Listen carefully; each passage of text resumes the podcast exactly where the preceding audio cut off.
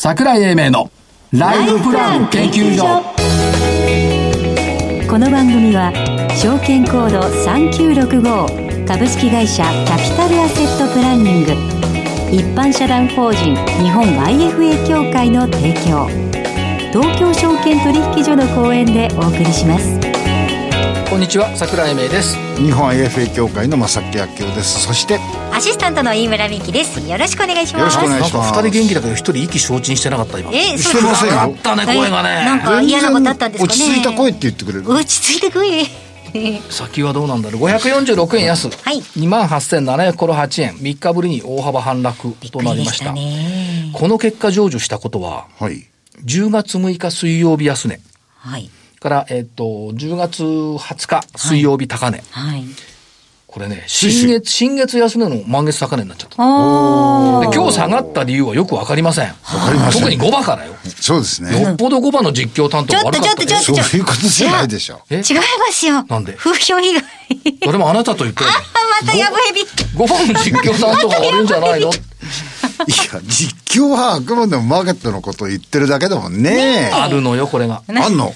先週まで水曜日なんか5週連続安だからね。ほうほうほう私水曜5番担当してます、別の局で。ようやく6週間ぶりにプラスになってものすごい喜んだ。よかったですねで、まあ、その自民党のそ、あ、自民党じゃない、そあの、総選挙の行方ってこれわからんですよ。わからんですねだけど、いろんな、こう、なんていうのかな、解釈、予測っていうのが、こう、うごえ、うごめいてるから、これに乗せられたみたいなところもあるのかもしれない。ただ、一方で、その、米、アメリカダウ先も安かったっていうのもあるんですけども、から、えっ、と、あれが商い開始したでしょあの、中国の不動産屋さん。そうです。古代恒大。恒大がえらい朝下げてたってのもあるんですけども、まあ、よくわかりませんが、売り物が多かったとい。うことですね。で、えっと、私の履歴書、これ先週言いましたっけ？いやおっしゃってないですまだ。ノーベル賞を取った旭化成の吉野さん。吉野さんね。これでね、この2週間に2回出てきた言葉があるのよ。はい。はい。悪魔の川、はい。死の谷、そしてダーウィンの海。このゴールドラッ三シュですか。この3つの関門を超えないと、製品の研究は成就しない。っていうのが出てきて、だから今日はこれ悪魔の川なんだろうね。おーで、悪魔の川ってしょっちゅういるのよ。はいはい。しょっちゅういる。しょっちゅういる。株式市場では悪魔の川ってしょっちゅうあると思う。そういう意味ではね。で、死の谷ってね、デスバレーってあんま良くないんだけど、まあ10年に1回ぐらい遭遇するじゃないですか。で、ダーウィンの海はまあしょっちゅう泳いでて溺れそうになる。溺れそうになるうん。だから我々日々覚えて、お泳いでるのがダーウィンの海なんだろうなっていうことなんですが、ただその、それを超えればね、今正木さんが意味軸もおっしゃったようにゴールドラッシュの成功があるということでいけばね、えっ、と、日々の動きに一喜一憂しない。あだからこういう関門があるんだっていうことを覚えておく、覚えておくっていうか、この言葉でね、悪魔の川、死の谷、ダーウィンの海。だからあんまりその、焦ったり慌てたり騒いだりね、しないことがいつでも重要はい。っていうことなんだろうなというふうに思っております。水星も巡航に戻りましたし。ーはい。19日で。はい。えーそっちの方行くんですか？え？水星が戻ったところと。今年の水星逆行期間は特にトラブル多かったもん。たですよ電車は止まるわ、停電はするわ、カードは使えなくなるわ、携帯は繋がらないわ。本当にね。いろいろありましたね。水星と関係あるのいや、水星逆行期間というのは、そういう、なんていうの？そういったものが、言われがありますよね。変調を起こす可能性の多い時期だねっていうアノマリーがある。想定外のことが起こる可能性ありと。はい。はい。いうことでございますか。で、えーっと、先週の銘柄、三浦、三浦工業って、もう一回聞き直したら何言ったかよくわかんなかったんだけど、結局×ね。バツです。正木さん×私、日経金は500いくら下げてますが、はいベーシス丸、おセック丸、お USS 丸、今日来たらね、はいもう別のスタジオのところから大きな声が聞こえたのよ。はいやった三つ三丸とかっつって。はい俺天才だって言ってましたよそう。うわ賑やかだなとあの思って。ね、な内情暴露しないようにね、5番の担当あなたでしょ、実況。よかったね。はい、今週の銘柄。はい今週はですね、6月3日に一度話しましたけど、おーグッドパッチ7351。えっ、と、三えー8月決算の数字が出てきまして、まあ予想通り非常にいい数字が出てきまして、売上も28%弱のプラス、営業利益は87.5%プラス。この数字もいいんですけど、ここが展開しているデザイン系の、おなんていうんですか、コラボレーションっていうんですかね、グッドパッチエニウェアっていう、その仲間を作るっていうふうなところがあって、ここのところの事業が非常に展開うまくいってると。いうことで、えーグッドパッチに今日注目したいと思います。7351です。結構しっかりとお話いただきました。はい。何やってる会社？デザインです。まあ、それ誤解するよ、工業用デザイン。工業用、工企業向けのデザイン。何のデザイン？API とかですね。API って何？アプリケーションとかそういうところのデザインをやってる会社ですね。?API って何？え、アプリケーションって知らない？携帯電話のところに出てくる企業のマークだとか。あそういうことをやって、それがデザインなのね。デザインです。はい。広告じゃないですよ。なんかよくわかる。僕みたいなわかりやすい銘柄言ってくんない？はい。?6238 フリュー。お、これ何ですか？プリントシールのシェア9割。プリクラですよね。プリクラですよ。プリクラ。でね、気に入っちゃったのがね、はいこれ。ターゲットは、はい10代から20代の女性。はい。おこれ間違ってないよね。明義確なターゲットだよね。で、その顧客顧客情報をもとに運用広告もやろうかっていう風に出てきてるし、あと、クレーンゲームの景気、あの景品。はい。これね、人気キャラクターでよく出てきてるね。だから、業績は V 字回復。はい。何の一点の曇りもない説明でしょ？プリクラはあまりよくわかんないけど、クレーンはわかる。10代から20代だ。失礼しました。70代でちょっす。と無理だと思うよ。失礼しましたで、。もっとわかりやすいのが、どうぞ。7906ヨネックス。お、これはわかりますよ。スポーツ。じゃあ通過ね。はい。えー、バドミントンとテニスね、ゴルフね。はい伸びてるんだって、テニス用品アメリカで。へあと中国のバドミントンラケットがね、計画を超えてきてる。でね、見たんですよ、実はプロモーションビデオ。うんあの、工場とかを案内してくれるプロモーションビデオがあって、おーまずね、新潟の雪深い村の中で、こう、おじいさん、おじさん、おじさんとかお姉さんがこう、通っていって、美味しそうなおにぎり食べるの、まず。昔話みたいじゃん。うん、そっからね、ラケット作り始めるのよ。バドミントンの羽とか。で、これは僕にはできないと思った。なるほすごい、手触りでこの、なんつうの？色合いだとかね、全部こう見ていくのよ。このけなげな姿を見てね、これがやっぱり世界に行っている一つの背景なんだな、と思っております。はい。もう一つはどうしようか。どうしようかバリュエンスとテストどっちがいいうん？テス、はい5074、はい再生可能エネルギー発電所の設計調達施工をやっておりますということで、結構ね、あの、増収増益ですし、上がってきてますけども、ここで取り上げたことはないんで、テス、今度来てもらう予定にしよう。はい。ということで、以上3銘柄。この後ゲストの方のご登場です。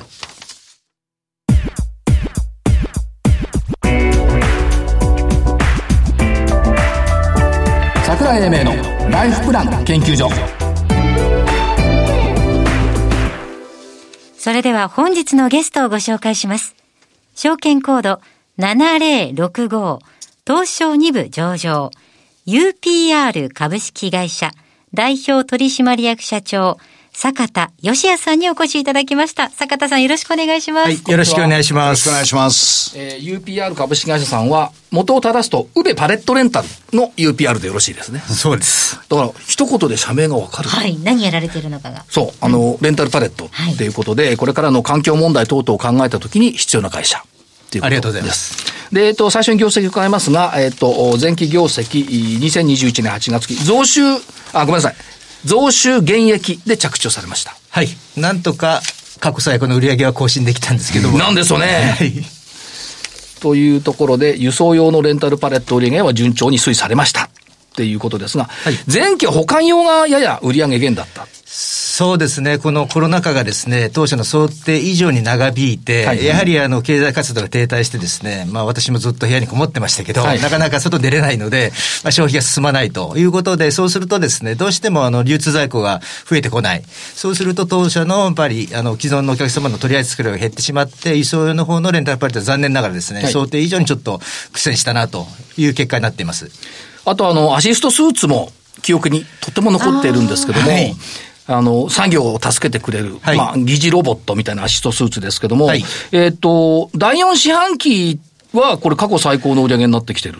そうですね。今回新たにですね、やはりチャンネルを広げようということで、今までは B2B のですね、えー法人向けのお客様に中心に、まあ、特に物流業界へということをしてたんですけど、はい。まあ、それ以外の業界でもかなりあの建築業界だったりとか、介護の業界だったりとか、広がってきたのと、展示会等をやってるとですね、個人の方が自分でも買いたいなという方もおられてですね、これいいよねというところで、その中でですね、B2C も必要ニーズあるなということで、あこの度あの、ビッグカメラ様がですね、はい。あの、店舗で販売していただけると。で、系列の小島さんも含めてですね、そちらの方の売り上げも計上されたので、まあ、ちょっと売り上げが伸びたという結果になっています。ですから、えっ、と、この表現いいか悪いか別にして、尻上がりっていう業績推移ですかね、第4四半期に向かって。そうですね。はいはい。で、それを受けた、今8月期、2022年8月期につきましては、増収、増益そうですね。はい。の見通し。はい。ということですね。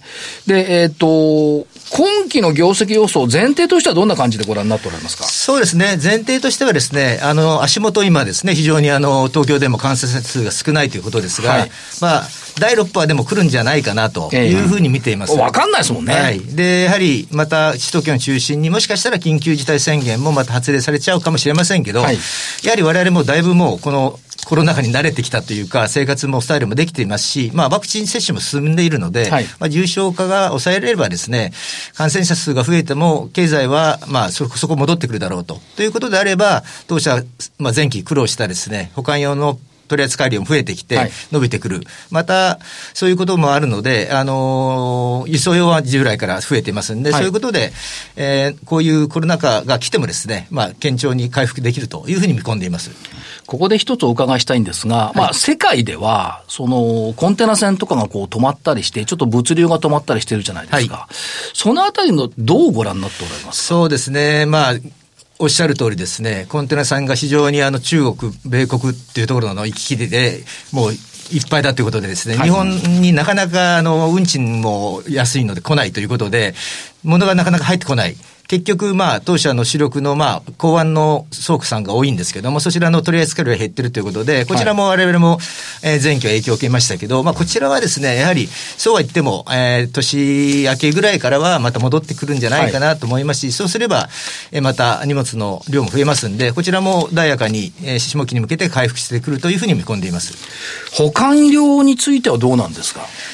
まあ、保管用もですね、はい今、やはり、あの、経済活動が再開してですね、はいいろんな分野で、えーまた、あのー生産も始まってますし、また今、足元は外食も進んでるので、はい今まで溜まっていた食肉であるとか、はいそういう素材もどんどん出てくると、それ保管またしなきゃいけないということで、まあ、あの、パレットっていうのは、やはり、あの、経済が良くなって、物が動くようになって回っていく方が、保管用についてもいいので、そういう意味においては、えー今期の方は、前期より回復していくのは間違いないと思ってます。なるほど。はい。で、えっ、と、事業部を3つに集約されました。はい。これ大決断。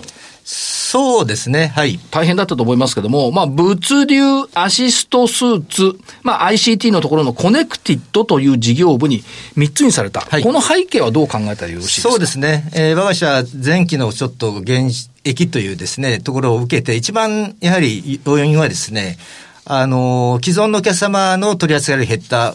であれば、本来であれば新しいお客様を獲得するということが大事なんですけど、ここがちょっとできてなかったと。やはりコロナ禍によって、今まで我々営業の会社として、現場に行って、お客様に行って営業したものがですね、それはちょっと制限されてしまって停滞する。やはりここはですね、やはり従来のやり方を変えてですね、やはり一つの事業だけじゃなくて、当社の強みである、まあ、物流の川上から川島で一貫してできる我々レンタルパレットプラス物流 IoT とかありますので、これを横のつながりをしっかり持ってやっていこうと。で、DX を推進していこうとはいいうことで、あえて、えー半減するということと、コネクティ事業もですね、ICT 事業とビックリソリューションを一つにしてですね、お互いのお客様、技術が共有化できてますんで、それをしっかりとお客さん PR していくというところで、えー決断しました。今の社長の言葉の中にもありましたけども、あんま見ないんですけど、DX が本部化された DX 本部。はい。これも決断ですよね。そうですね。我々の物流業界ってどちらかというと、まあ昭和チックなところは残ってたんですけど、はい逆にこのコロナ禍においてお客様も変わっていくというところもあったので、まあ、ここは本腰を入れるという意味でもですね、まあ DX 本部っていう立て付けもやはり大事かなと思いまして、えー作らさせていただきました。やっぱりそういう意味では、その対面から DX っていう流れを受けてきているということですよね。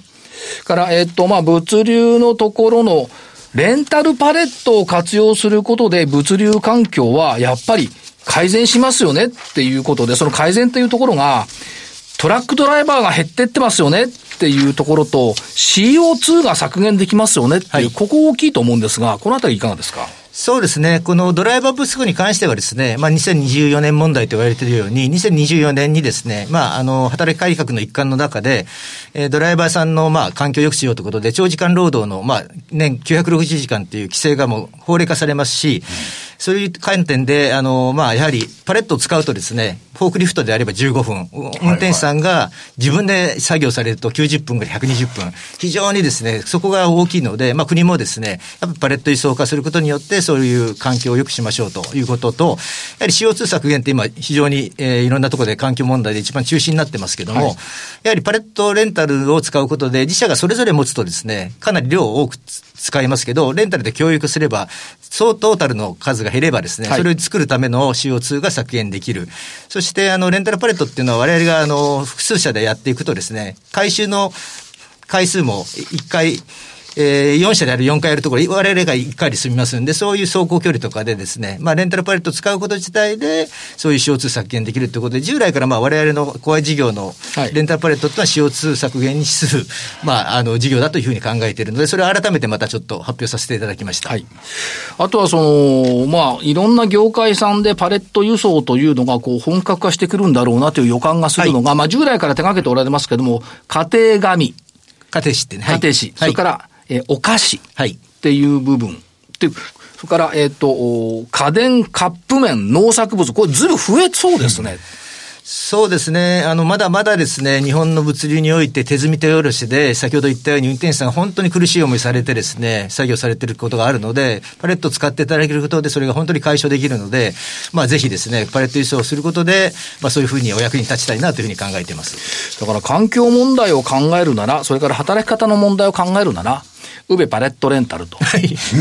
まあ UPR ですけど。UPR ですね。UPR というふうに、みんなが思えばいいですよね。はい、ありがとうございます。であと、もう改めて伺いますが、物流のところで、えっ、と、軟追。はい。軟追ですよ。軟追。これ何の略でしたっけ？何でも追跡してる。追跡。何でも追跡。ベタなんですそうそうそうすいません。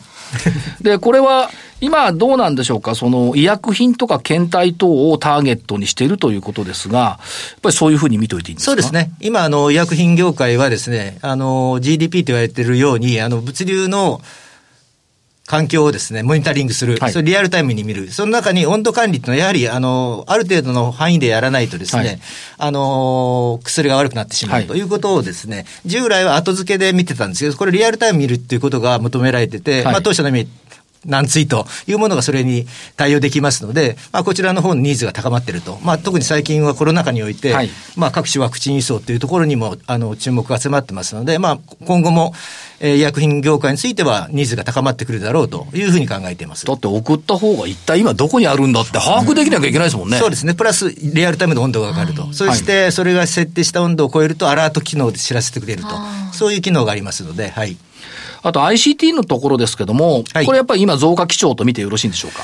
そうですね。これが一番コロナの中で、やはり人を介さない、非接触、無人化というところで、工場の遠隔監視、今まで目視でやってたものを機械にやってもらうというようなニーズが高まっていますので、これはますます、ウィズコロナ、アフターコロナになってもですね、えー必要になってくるだろうと思ってます。必要となってくるでしょうし、世のニーズはここ高まってるって感じそうですよね。あの、こちらが一番、あの、前期でも、対前年の伸び率が一番高い事業でしたから、えー間違いなくそういう傾向があると思います。あとあの、アシストスーツ。当然ながら裾野を拡大してきていて、農業、介護、もろもろいろいろ出てきますね、これ。そうですね。人が動くときには必ずあの腰痛っていう問題が出てくるので、はいそこはあのニーズが高まってくると思います。というところで、まあ今期、頑張ってきたよね。あ、頑張っていくよねっていうところですけども、えっ、と、中継、2025年の中継に対してはどんな感じで拝見しておいたらよろしいですか？そうですね。あの、昨年、えー中期計画、5カ年計画2025を発表させていただきました。で、1年目の前期は残念ながらですね、少し、まあ、進捗が悪かったということで、えー今期しっかりとですね、このウィズコロナの中でも成長路線を取り戻したいというところで、現時点ではですね、少し遅れてますけども、2025年の売上高205億円、経常利益28億円というところは、しっかりやり遂げたいとい。うふうに考えています。まあまあた、たまたまと言ってはあれですけど、やっぱりそのコロナっていう、これは想定できない事態がね、やっぱ ありましたよねっていうところですよね。あとは、あの、働き方改革等々を含めて、いろいろこう、考慮された、経営をされてきてますし、山口ペイトリオッツは今強いんですか？あ、これはですね、B3 今シーズンから始まったばっかりで、一勝5敗と一勝してくれて嬉しく思っております。ユニフォームスポンサー契約を。はい。地元、地元貢献で、はい。地元を愛されておられる、はいというところですよね。だからまあそういった意味ではまあ皆さんが、あーパレットをどんどんどんどん使っていくっていうことを想定してくれて、これはいろんなことにつながるんだっていうことを認識することがやっぱり大切、はいということですよね。はいで改めて社長から投資家さんにメッセージを頂戴すると、どんな感じに力強くなるんでしょうか？そうですね。前期は本当に計画を下回ることになってしまって申し訳なかったと思ってます。ただ今期はですね、その開始を、借りを返せるようにですね、しっかり成長路線に戻して、今桜井さんがおっしゃったようにパレットっていうのが非常にあの世の中に役立っているということをしっかり、えー誇りを持ってですね、まあビジネスを広げていきたいと思ってます。だから本当にあの UPR って覚えていただければ、はい。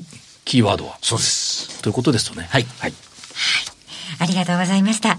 本日のゲストは、証券コード7065東証2部上場 UPR 株式会社代表取締役社長坂田義也さんでした。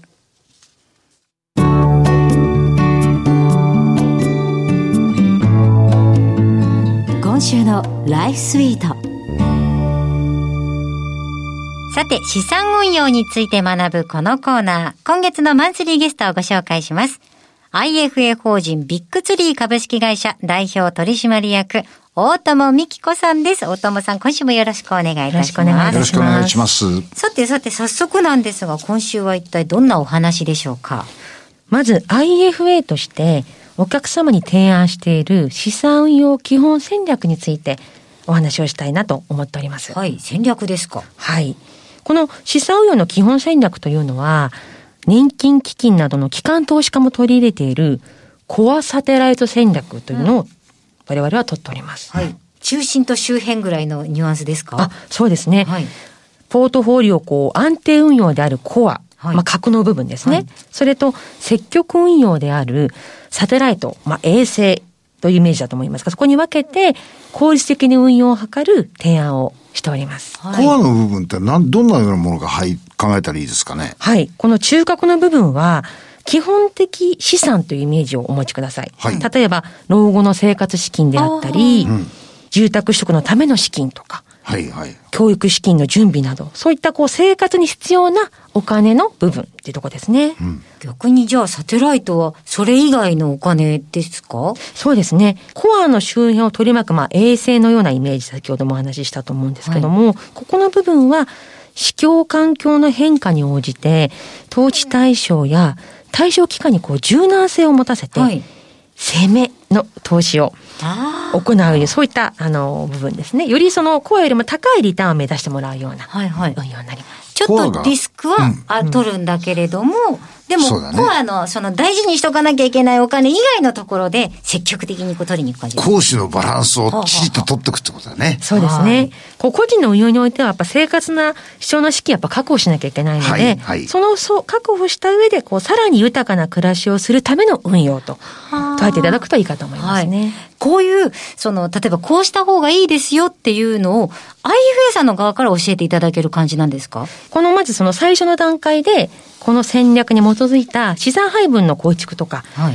メンテナンスのアドバイスを行います。はいで、それを通じて、お客様のこう将来の目標を達成するように資産運用の支援を行います。そういうことなんですね。なんか相談のイメージが実はちょっとまだついていなかった部分がありまして、最初の1回だけじゃないんですね、IFA さんの相談とか提案って。そうですね。やっぱその時々で状況が変わったり、またお客様のこうライフプラン、ライフイベントも日々変わっていくので、定期的にお客様にレビューを行ってます。そういうことなんですね。やっぱりじゃあそれは、市況関係ってことは、えっと、世界情勢がこうなりましたので、こうなっていく予感がするので、こうしませんかっていう提案ですよね、きっと。もちろんそれもありますし、はいあとはその個々人の方はいのこう生活の取り巻く環境の変化は何かありましたかとかそういうのも聞きしながら、その人自身の当初組んだポートフォリオを修正していくようなお手伝いですね。はい。市況の変化と、このライフプランの変化みたいなものに応じたものをアドバイスしてくれるってことだね。えー、そうですね。それってやっぱり自分一人じゃ追えなさそうですね。でしょうね。ということで、メンテナンスやアドバイスを通じてお客様の将来の目標を達成するよう、資産運用の支援を行っていただけるということですね。はい、ありがとうございます。今日は、コアとサテライトのこの戦略について教えていただきました。大友さん今日もありがとうございました。ありがとうございました。それではここでお知らせです。財を生かすと書いて財活。キャピタルアセットプランニングは創業31年目。我が国の多くの銀行、証券、生命保険会社に最先端のシステムを提供しております。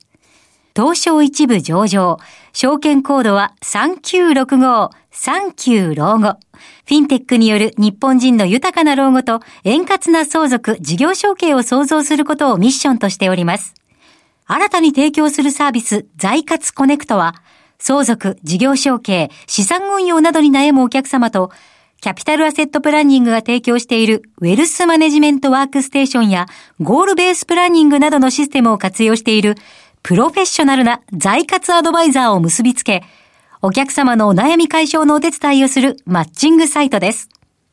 今すぐ財活コネクトを検索。東証一部上場、証券コード3965、39老後、キャピタルアセットプランニングにご注目ください。資産運用の目標設定は、人それぞれにより異なります。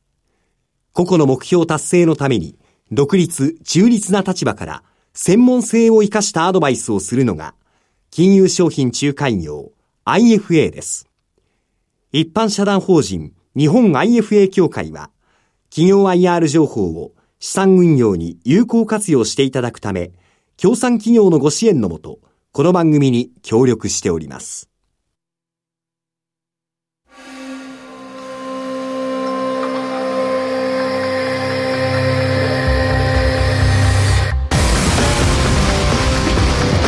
桜井英明のライフプラン研究所この番組は証券コード3965株式会社キャピタルアセットプランニング一般社団法人日本 IFA 協会の提供東京証券取引所の講演でお送りしました。なお、この番組は投資その他の行動を勧誘するものではありません。投資にかかる最終決定はご自身の判断で行っていただきますようお願いいたします。今